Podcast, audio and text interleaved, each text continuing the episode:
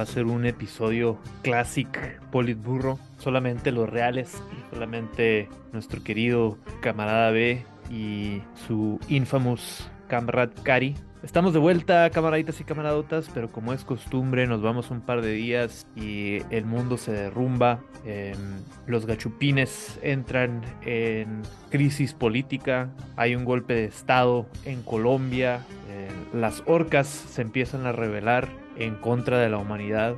Camarada B, ¿tú cómo pasaste estas últimas semanas? Seguramente estabas por ahí organizándote con las orcas. Sí, es, este, estuve yendo a la playa a, a platicar con ellas. Tuvimos unas reuniones acá bastante interesantes. Em, también ahí ¿Sobre me dio, las orcas? me dio una vuelta a SeaWorld. Están planeando ahí este, liberar a los animales. Este... La neta, Free My Homie Shamu. O el hijo de Shamu, ¿no? Hija, hija de Shamu. Shamu, quinto. sí. Que sea la pobre orca que han tenido ahí en confinamiento eh, por décadas y décadas. Eh, pero sí, ¿no? Una de las historias más locas de estos últimos días que estuvo dando las vueltas el ataque de las orcas a yates de los millonarios en la península ibérica. Sí, son orcas, por lo que leí, son orcas este, del Mediterráneo, es como una subespecie que nada más vive ahí y... Orcas mediterranoides.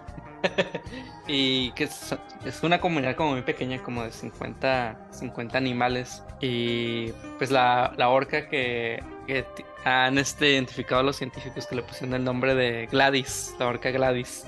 Es Mm. la que ha estado atacando principalmente a estos barcos que pasan por ahí. Este, lo que dicen los científicos, lo que leí es que probablemente lo que ya leyeron todos, ¿no? De que en algún momento, este, una embarcación la golpeó o algo y pues le se agarró coraje y ahora, este, se enfrenta a estos barcos y pues le está enseñando, ¿no? A sus hijos y a los a los otros miembros de su comunidad cómo este, enfrentarse a los yates y otros barcos que andan por ahí. Lástima que es orca mujer porque eh, si fuera masculina eh, y estuviera encabezando este levantamiento en la península ibérica, hubiera sido una gran oportunidad para ponerle Federico García Orca, ¿verdad?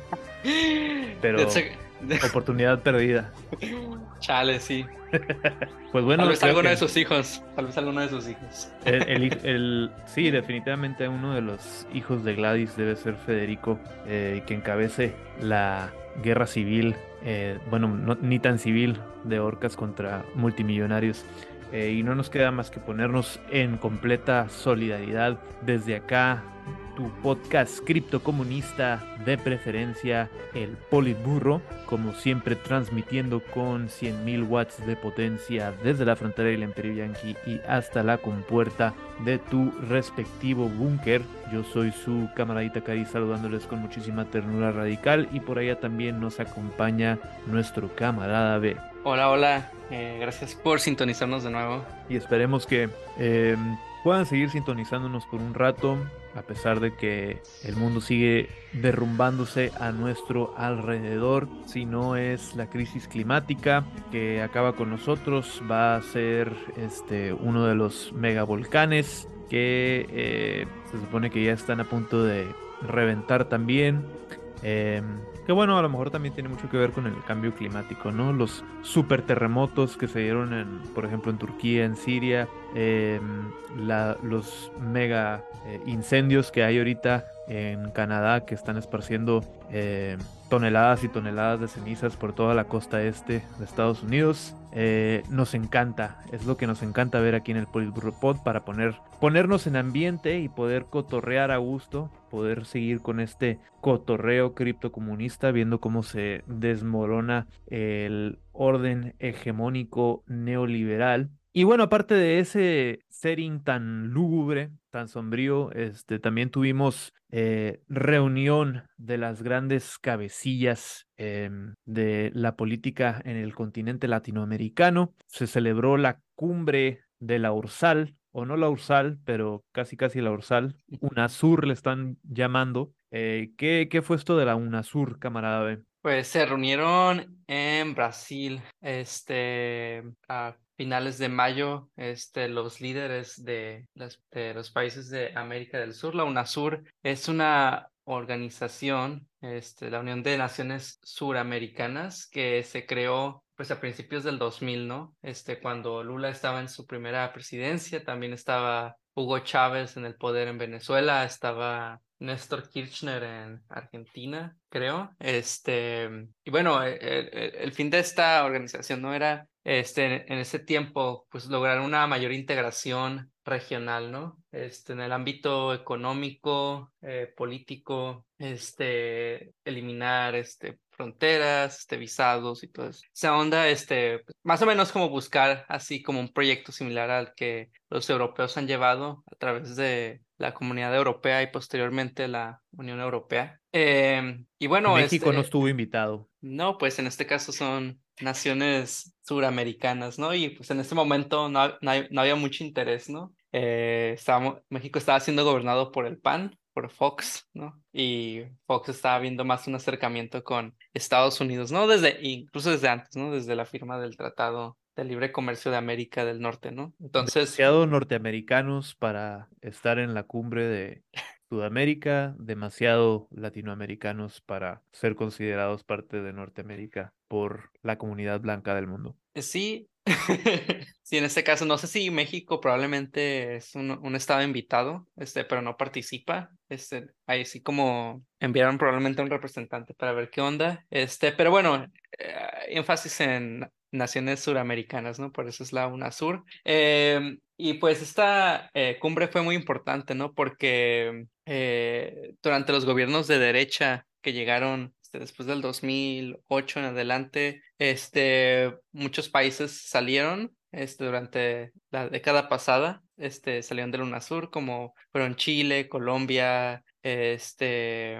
Ecuador, entre otros. Brasil también se salió del UNASUR durante el gobierno de, de Bolsonaro. Em, y bueno, eh, en esta ocasión se reintegran, asisten, asistieron este, la mayoría de los mandatarios, no solo estuvo Lula, que fue el host, estuvo Luis Arce de Bolivia, Gustavo Petro de Colombia, em, el presidente Fernández de Argentina, eh, Boris de Chile, eh, Lazo de Ecuador, este, justo días después de, realizar un golpe de Estado en, en Ecuador, pues ahí lo vieron en la cumbre. y muy em, agarradito de la mano del Boris, ¿no? Sí, su íntimo amigo, ¿no? Este, ya es su, su mejor amigo, ¿no? Este, ambos de, este, líderes de derecha.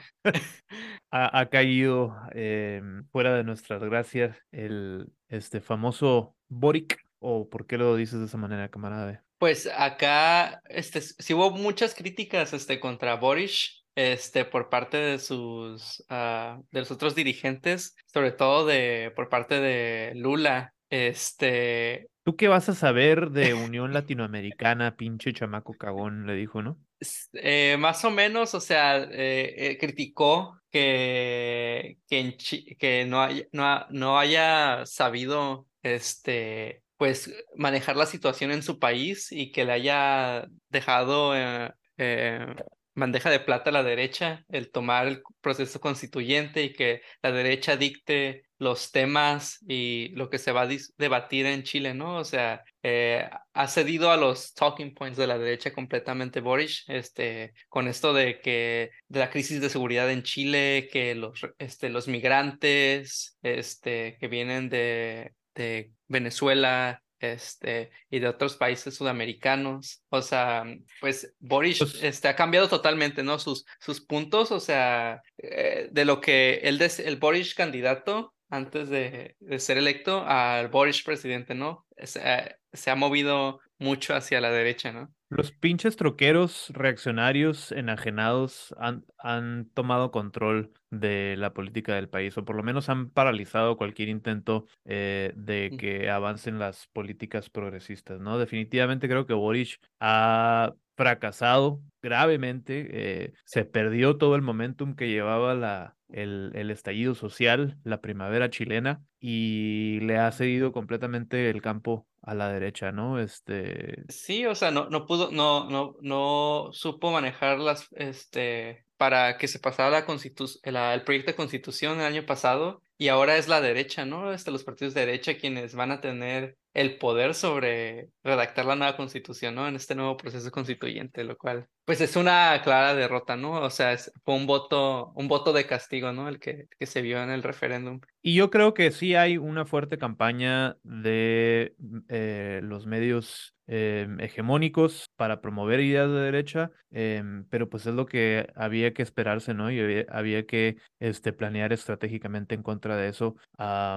definitivamente le quedó muy grande la silla presidencial, así como le quedó muy grande la talla de su pinche eh, traje horrible. Eh, es el Tansuit de Obama, versión punto dos. Este, todos los presidentes en su fotito de eh, la, esta cumbre UNASUR, muy bien vestiditos, muy este, bien parados con su traje estilo Peaky Blinders y el pinche Boric ahí que este, con un pinche saco eh, de saldos eh, con el cinturón más barato que encontró y agarradito de la mano con Guillermo Lazo, ¿no? Un criminal de guerra. Sí es. Y pues quien también generó controversias en la cumbre fue, pues, fue la presencia de Nicolás Maduro, ¿no? Este, que fue eh, bienvenido este, readmitido en la cumbre, este, en la UNASUR.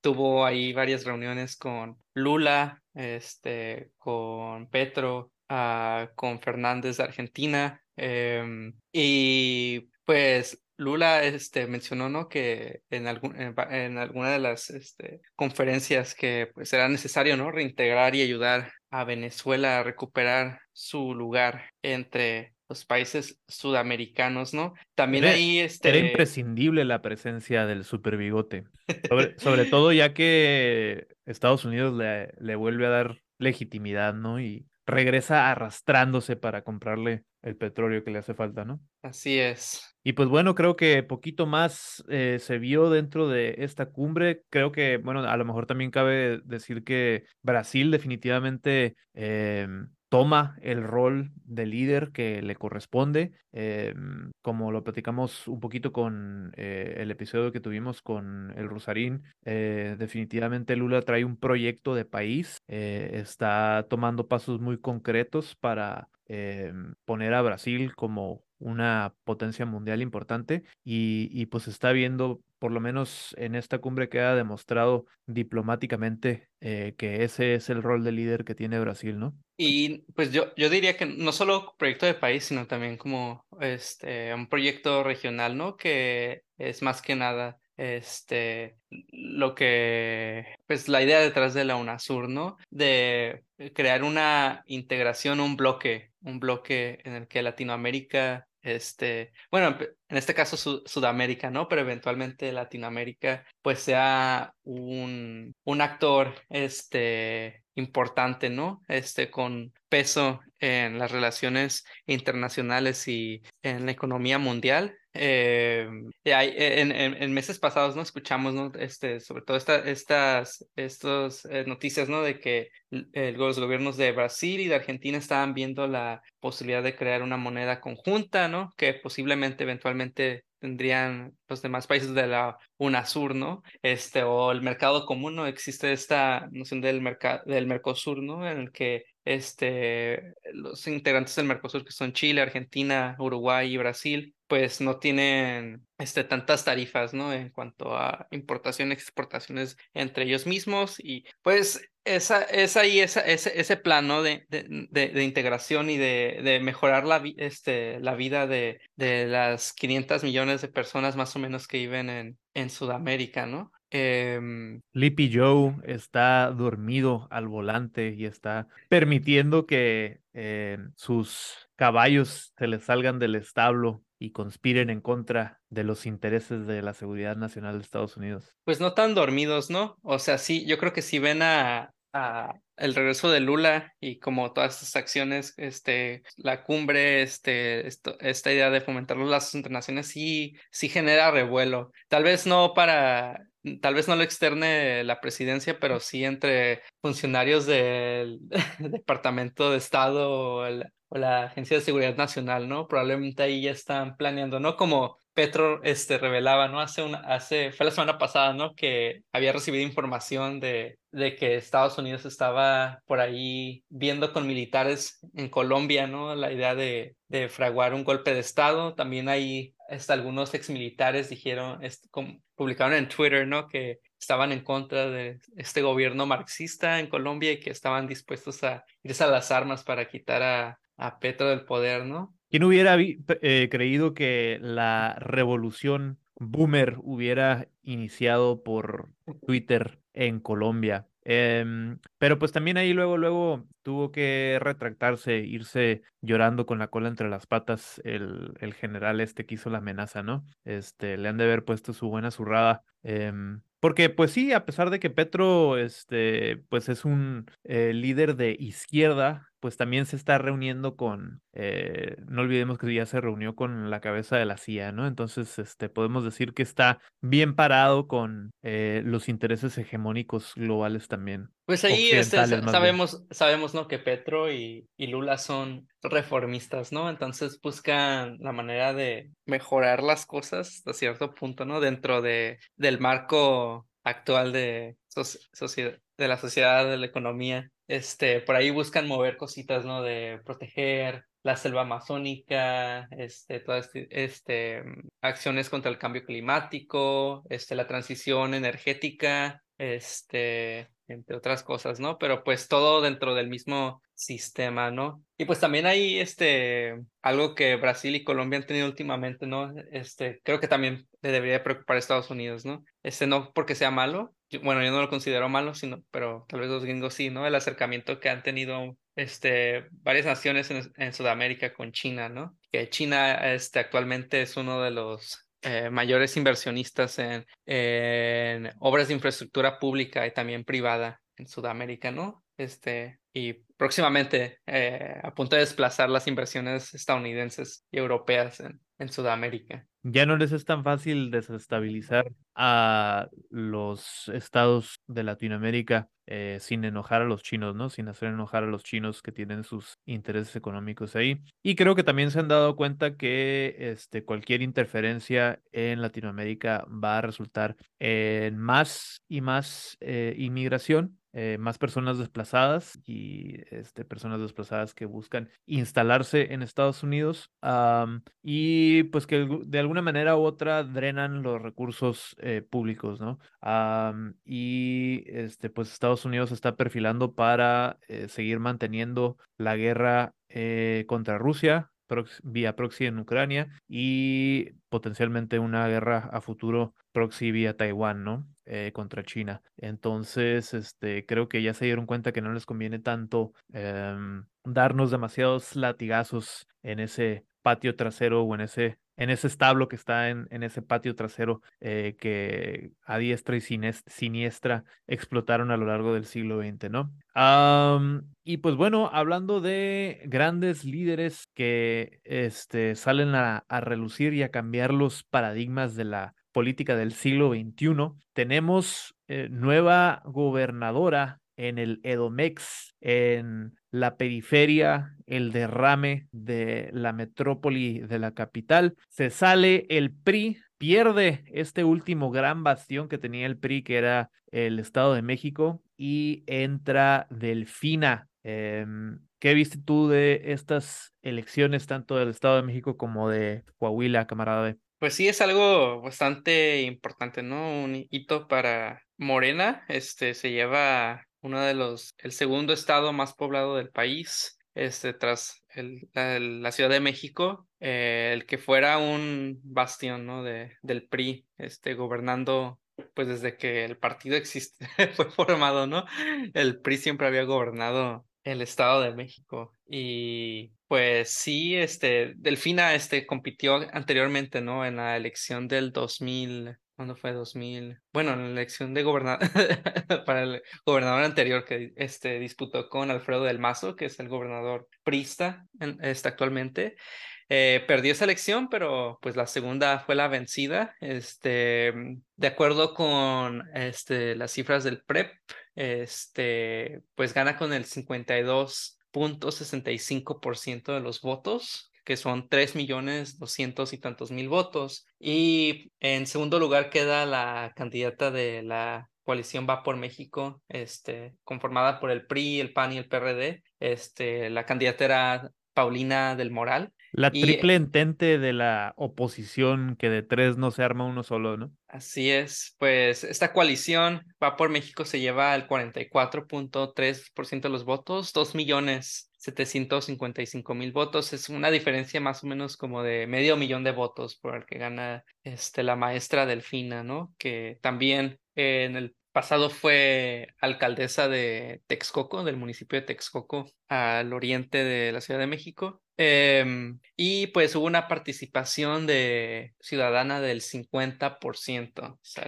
la mitad de los mexiquenses acudieron a votar en esta elección para la gobernatura. Bastante alta, ¿no? Porque estamos acostumbrados a ver mucho menos que eso. Sí, en comparación con otros estados como aquí en Baja California, ¿no? Que tuvimos una porcentaje de participación como del, ¿cuánto fue? ¿Del 29%, del 30% en la última elección? Miserable. A, menos de un tercio de la población le interesa votar. Sí, y bueno, pues es esta victoria pues es bastante importante para Morena, ¿no? Que ahora este pues el partido oficialista a nivel federal pues gobierna en la mayoría de los estados del país. Eh, creo que son cerca de, es una cifra cercana a los 20 estados, ¿no? Que gobiernan hoy en día. Este, detrás de ellos está el PAN, que gobierna en cuatro estados. Eh, Movimiento Ciudadano en dos estados, en Jalisco y en Nuevo León. El Partido Verde gobierna en otro estado y, y así están las cosas. Eh, Morena ahora gobierna a cerca de 80 millones de mexicanos. Y bueno, en Coahuila, en Coahuila queda el PRI, este, uno de los últimos bastiones de, del PRI. Ahora sí, este, en este caso, uh, el candidato del PRI, ¿cómo se llamaba el candidato del PRI? Uh, el, el, otro no lo perdió porque no había elección, ¿no? Durango, Durango, Durango y Coahuila son los únicos que les quedan al PRI. Manolo Jiménez. Este era el candidato del PRI que ganó con, pues sí fue una, una, una, un porcentaje bueno, los votos fue algo cercano al 60% de los votos. Y pues en este caso, la, los partidos de, entre comillas, izquierda o la coalición de Morena, pues acudieron por separado a la elección. Hubo un candidato por parte de Morena que era un, un señor, un viejo agrio, este, con sombrero y bigote, que nadie quería un personaje, cabrón. Medio conservador el don, ¿no? Pero pues a ese quisieron poner como candidato de Morena. Este, Armando Guadiana se llama y obtuvo el 21% de los votos. Este también acudió, se presentó un candidato del, ah, del Partido Verde, este, Ricardo Mejía, se llevó el 13% de los votos y eh, el Partido del Trabajo presenta a, no, disculpa, el Partido Verde Ricardo Mejía del Partido del Trabajo, disculpa, eh, obtuvo el 13% de los votos y Lenin Pérez del Partido Verde obtuvo el 5% de los votos. Apenitas lograron conservar el registro en Coahuila. Y bueno, pues si sumabas el porcentaje de, de, los, de los tres candidatos de, entre comillas, izquierda, este, eran, daban un 40% de los votos, ¿no? Más o menos. Entonces sí, sí fue una diferencia de, este, este, bastante grande por la que, por la que gana el candidato del PRI, este Manolo Jiménez, la gubernatura. Lo que, lo que sí es motivo para celebrar es que el PRD pierde su registro, ¿no? Tanto en, en Coahuila como en el Estado de México. No logró el, el 3%. Así es. Ya. Adiós, ya... Popó pues ya pasaba mejores tiempos, ¿no? Este partido ya.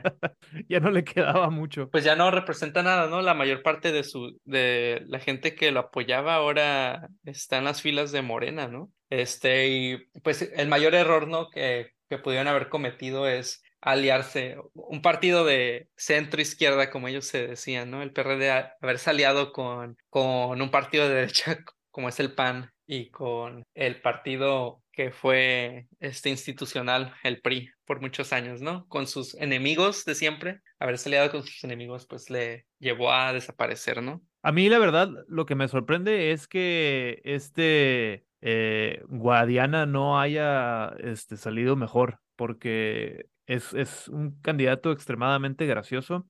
Aparentemente la gente de Coahuila no tiene sentido del humor. Del humor. Ah, creo que definitivamente, digo, ¿qué podemos decir de los candidatos, no? Este, la mayoría de los candidatos a gobernatura, sobre todo muchos de Morena, principalmente los de acá de Baja California, Sonora, son puros, es pura imagen, ¿no? O sea, ponen a Sí. alguien que eh, se sepa vender bien, que tenga buen branding em, y que mínimamente sepa llevar la administración del Estado y este, salga a decir de vez en cuando que apoya lo que está haciendo el presidente, ¿no? Eh, este Guadiana, pues era eh, un, definitivamente la, la, personalidad que más brillaba dentro de este, los, los debates, ¿no? Aunque este, muchas veces eh, fuera para en, brillara de manera negativa de que no podía, Sí. no, no, entendía lo que le preguntaban o lo que decían los otros candidatos, este, un, un señor acá muy norteño, muy, muy, este, muy tosco, pa, y, pero que no, que no se, no se guardaba las palabras, ¿no? Sin filtros. Eh, Sí. y pues merece una persona así vivir del erario. Al parecer los, los coahuilenses dijeron que no. Este, pero pues tampoco creo que quien sea del PRI eh, haya sido muy merecedor, ¿no? Eh, por lo menos podemos eh, asegurar que las cosas van a seguir igual en Coahuila. Nothing will fundamentally change, como dijo nuestro querido Joe Biden. Eh, sigue la, la, continuidad del mismo partido y este, pues por lo menos no, por lo menos no hay de evolución, eh, desevolución hacia el comunismo de la cuarta transformación en la frontera coahuilense, ¿no? Así es. Eh, pues al parecer a los la gente de Coahuila, ¿no? Todavía les gusta el PRI. Este, le dicen no a Morena, no al comunismo, no al obradorismo castrochavista. Así es, camarada. Y pues aparte de eso, eh, pues también hubo mucho discurso alrededor de lo de, eh, de que Delfina ganara la gobernatura del Estado de México. Um, no sé si viste por ahí una entrevista que tuvo con eh, este otro compa, el de la octava, Hernán, ¿cómo se llama? Hernán Gómez. Ah, sí. Eh, y que en un momento de la entrevista le dice, eh, le habla sobre todo el escándalo que hubo, ¿no? De que eh, mientras ella estaba, em, ¿qué, qué fue, ¿cuál fue el puesto que tuvo antes de ser candidata a gobernadora? Creo que su puesto anterior fue como fue senadora este por el Estado de México, después de antes de eso fue diputada y previo a eso fue esta alcaldesa de Texcoco. Y bueno, el escándalo fue que durante su gestión, pues le pedía un diezmo a sus uh -huh. achichincles, ¿no? A, a sí, toda la gente era? que trabajaba por debajo de ella. Eh, creo que para su campaña como senadora, o sea, antes de que fuera senadora, eh, los, que los que trabajaban por debajo de ella tenían que dar un 10% eh, para financiar la campaña, ¿no? Eh, creo que, que era desde que fue donaciones. desde que fue alcaldesa. Ya este, traía las mismas mañas. Traía, traía eso, sí. O hay rumo, había rumores o este casos de que gente hablaba de eso, ¿no? Del diezmo. ¿Y no viste que le no viste que le contestó a, a Hernán? no, no, no lo vi. Tienes ahí, por ahí el. ahí se la vamos a deber a los escuchos del Poli Burro, se las vamos a dejar para eh, detrás del paywall. Eh, pero, porque aparte de eso, antes de que nos vayamos, sí quería compartirles eh, unos posts que puso nuestro compa el Alexis eh, en su nueva página de chismecito político. Eh, pues primero, creo que, bueno, creo que esto va a estar bueno para, para cerrar el tema. Este, cómo se dieron de golpes de pecho los dirigentes o las estrellitas de la Acción Nacional. Vamos a escuchar eh, el contraste entre las palabras de Santiago Krill, eh, Santiago Krill, que es este como presidente de, la Cámara de Diputados o de Senadores, es una de las cabe cabecillas de la Acción Nacional, y Lili Telles, que tiene aires de grandeza y mucha, mucha ilusión para querer postularse como... Me dices si, si, si escuchas, camarada B. Alejandra El Moral, que era por mucho la candidata ideal, más preparada, más competente, no ganó. Y no porque Morena tuviera más votos. Excepto que sí, Morena tuvo más votos. Por eso ganó. Por eso ganó. ¿De qué hablas? Sino porque muchas personas decidieron quedarse en casa. Ah, ok. Este, 50%, eh, una votación excedidamente eh, participativa eh, al compararse con las de otros lugares del país, ¿no? Para el caso mexicano, sí, es una muy buena votación, un muy buen porcentaje de participación, ¿no? Pero esa otra mitad de los mexiquenses que pueden votar son los culpables de que haya perdido esta candidata que pasa al basurero de la historia. Sí, fueron los ausentes en las urnas los que decidieron el futuro del Estado de México. Entonces, una táctica aquí que suele emplear eh, esta eh, burguesía política, ¿no? aristocracia de la democracia representativa, culpar a los este, votantes, ¿no? Y es un discurso que vemos también seguido de parte de, de los demócratas, por ejemplo, cuando perdió Hillary Clinton. No, es que Hillary Clinton perdió porque tantas personas, sobre todo las personas que usualmente votan por eh, los demócratas, se quedaron en casa y no salieron a votar, ¿no? Este, porque, por ejemplo, la, los demographics de la comunidad afroamericana, pues obviamente no, no salió, no hubo tanto entusiasmo para votar por Hillary Clinton como lo hubo por Obama en su tiempo, ¿no? Entonces culparon a los votantes en esa, en esa ocasión. Como ya lo he advertido, el voto anti-AMLO no es suficiente para ganarle a Morena. Rare Lily Telles win. O sea, por fin estás abriendo los ojos y te estás dando cuenta de cuál es tu realidad material, ¿no? No hay suficientes personas que estén en contra de AMLO como para realmente poder este, mover o, realmente darle fuerzas a un movimiento político, ¿no? Claro, o sea, estás viendo a uno de los presidentes más populares en la historia del país, bueno, de acuerdo a las encuestas, ¿no? A pesar de que en los medios se difunde otra, otra cara, ¿no? Otra cosa. Lo odias o lo amas, pero no hay, suele no haber muchos intermedios con AMLO, ¿no? Y este, pues, dado el panorama de las gobernaturas en, a lo largo de la República, pues parece que es este, mucho más prominente la opinión favorable por el presidente que, que caso contrario, ¿no? Lili Tello se da cuenta de que no es suficiente nada más mentarle la madre a AMLO, ser anti-AMLO, tiene que presentar una plataforma política, presentar propuestas, ¿no? Las cuales no tiene. Por eso, por eso le anda haciendo ojitos a Vox, ¿no? Porque es la única alternativa. El pinche, la pinche alianza rancia de Va por México no propone nada más que las mismas eh, ideas políticas rancias de siempre. Entonces, es ella la única que anda eh, buscando importar nuevas ideas a, este movimiento de derecha y convertirlo en ultraderecha, ¿no? Todavía no logramos que los indignados seamos una mayoría electoral, ni los hemos motivado a salir a votar, no los emocionamos con la política y si seguimos así, vamos a perder las elecciones del 24.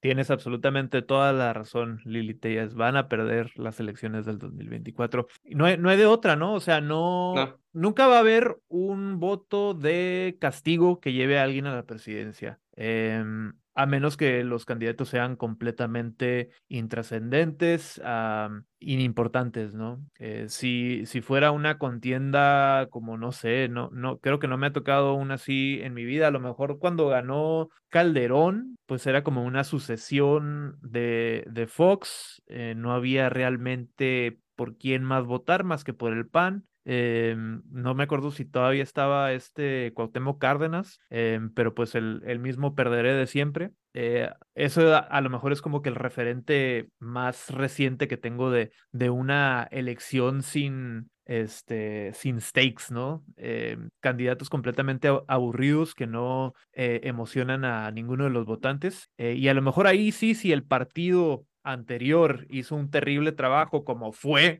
Felipe Calderón, eh, que lo sucedió el candidato del PRI, pues seguramente sí hubo ahí un importante porcentaje de votos de castigo en contra de el, el, partido que estaba en el poder, ¿no? Que tenía la presidencia. Claro, y bueno, sí, o sea, el, eh, el voto de castigo, ¿no? Creo que fue en el 2000, ¿no? La, bueno, la so-called alternancia política, ¿no? La llamada alternancia política que hubo. Y como mencionas, ¿no? Este, los dos sexenios de, del PAN fueron un fracaso y pues por eso este, la gente decidió votar por el PRI, ¿no? Pero definitivamente no se va a dar eso, no va a haber un voto importante de indignación em, cuando se, se, trata de un movimiento tan popular como es el López Obradorismo, ¿no? Todavía trae el momentum necesario para ganar la elección del 2024 y ahorita se están topando con la pared, se están dando cuenta eh, de la realidad, porque a pesar de que eh, salieron a hacer sus este, discursos de victoria y a decir de que esta es en Coahuila sobre todo, ¿no? Aquí les hemos demostrado que este, hay muchísima gente en contra del presidente.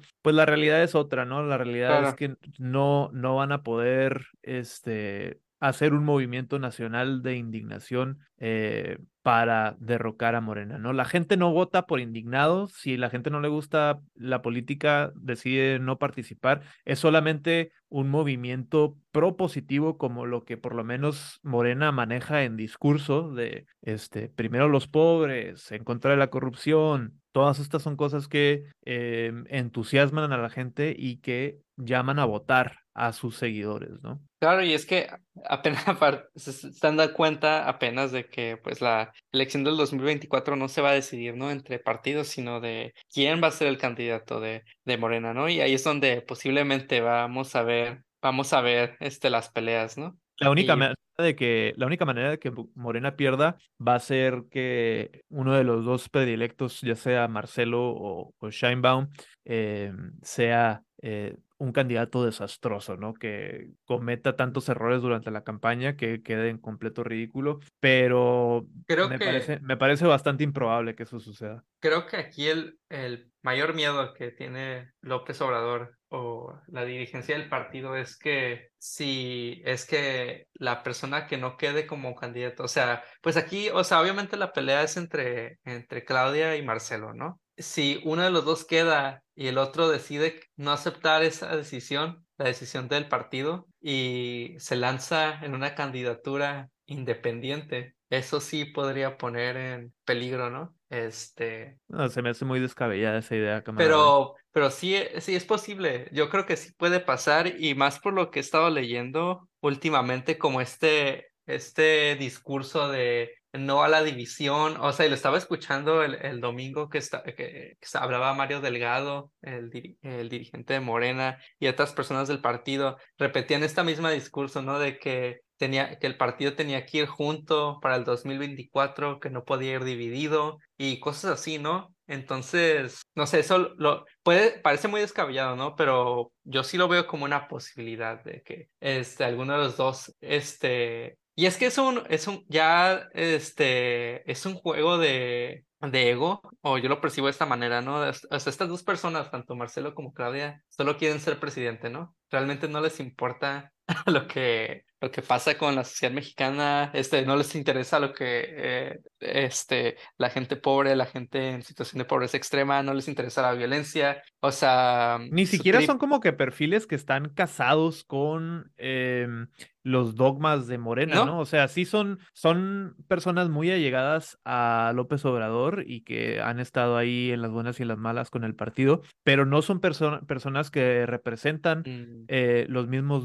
dogmas que pregona AMLO, ¿no? No, o sea, por ejemplo, Marcelo, o sea, es un liberal, o sea, eh, eh, que yo ni siquiera lo calificaría de socialdemócrata, o sea, él está, él sigue de acuerdo con, con el status quo de cómo se deben de llevar las cosas, llevar a cabo las cosas, este, yo lo veo como, no sé, si llegara Ebrard al poder, eh, siento que pasaría algo cercano a lo que pasó en Ecuador cuando este, ay, se me olvidó su nombre. ¿Con Lenín Moreno? Sí, con Lenín Moreno y Correa, Rafael Correa. O sea, Rafael Correa metió todos estos avances, llega Lenin Moreno, según él, su íntima, este, su persona de confianza, su sucesor, pero también era muy cercano a él, a, a Correa, y lo traicionó y dio marcha atrás a muchas de las reformas que se dieron en Ecuador bajo los años de Correa y eh, avanzó con privatizaciones este, y demás cosas, ¿no? O sea, yo sí vería ese peligro con, con Marcelo, este, porque él para nada comparte eh, eh,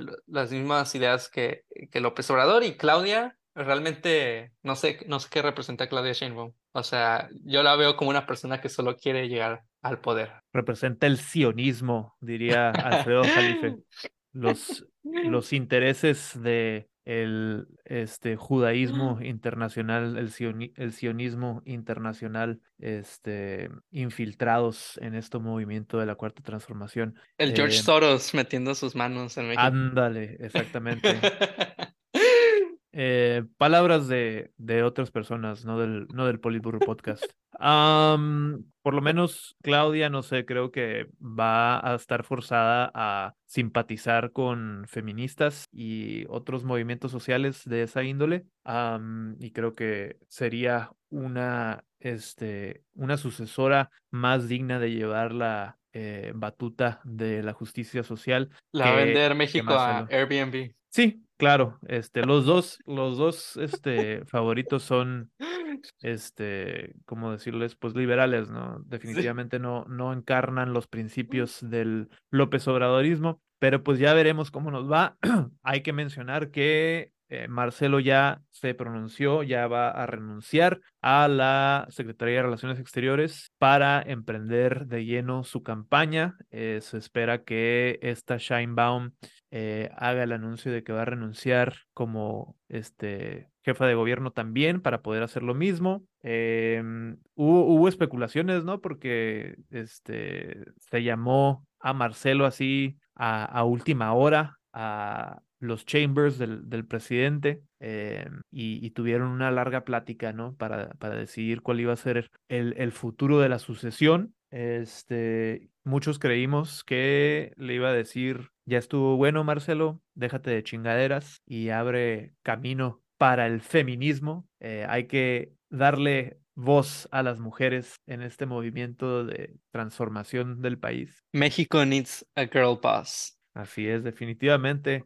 exigimos y aclamamos y lloramos por una girl boss, pero no fue así. Ahora resulta que ya sabemos que Marcelo va con todo para contender eh, por la presidencia del país. Y pues bueno, camaraditas, con esa este, temible predicción, bueno, no, no es una predicción, pero con esa eh, mala o mal sabor de noticia, les dejamos eh, la incógnita. Con esa incógnita les dejamos corte aquí para la edición. Con esa incógnita de saber si eh, va a ser Marcelo o va a ser Shinebound, les dejamos para que nos sigan escuchando del otro lado del paywall en nuestro Patreon, patreon.com diagonal memazapanes. Si te gusta lo que has escuchado, puedes seguir apoyándonos, apoyando el show eh, con una suscripción en nuestro Patreon por la bajísima, bajísima cantidad de 3 dólares al mes. Puedes ayudarnos a seguir creando contenido desde la izquierda radical y para la izquierda radical y si no tienes chance de unirte al Patreon, eh, por favor déjanos un buen review, déjanos las cinco estrellas en el Spotify, en el Apple Podcast o donde sea que estés escuchando tu podcast. Recomiéndanos con amigos y familiares. Esa, eso de verdad que ayuda mucho em, para que más y más gente pueda escuchar el podcast. Y encuéntranos también en YouTube. Suscríbete al canal, eh, déjanos un comentario para seguir cotorreando, pícale a la campanita para estar al tanto de todos nuestros em, nuevos episodios y pues poco más. Esperamos eh, seguir cotorreando con ustedes, camaraditas. Eh, en nuestras redes en Memazapanes. Pueden, encontrarnos, pueden encontrarnos como Memazapanes en Instagram. Ahí encontrarán nuestro Linktree en todas nuestras redes para seguir dándole a esta revolución cultural marxista, criptocomunista. Camaradita, yo soy su camarada Cari. Por allá nuestro camarada B también se despide. Caspidania, hasta luego. Un abrazote con muchísima ternura radical. Nos vemos en el otro lado del patreon.com diagonal canal Memazapanes das Vidaña, camaraditas. I'm a boss. I'm a bitch and a boss. I'ma shine like gloss. I'm a bitch. I'm a boss. I'm a bitch and a boss. I'ma shine like gloss. I'm a bitch. I'm a boss. I'm a bitch and a boss. I'ma shine like gloss. I'm a bitch. I'm a boss. I'm a bitch and a boss. I'ma shine Said, like bitch. I'm the after. You've been the before. I've been the stallion. You've been the seahorse. Don't need the report. Don't need the press run. All of my bad pics been all my best ones. I wear the hat and I wear the pants. I am advanced, so I get advanced and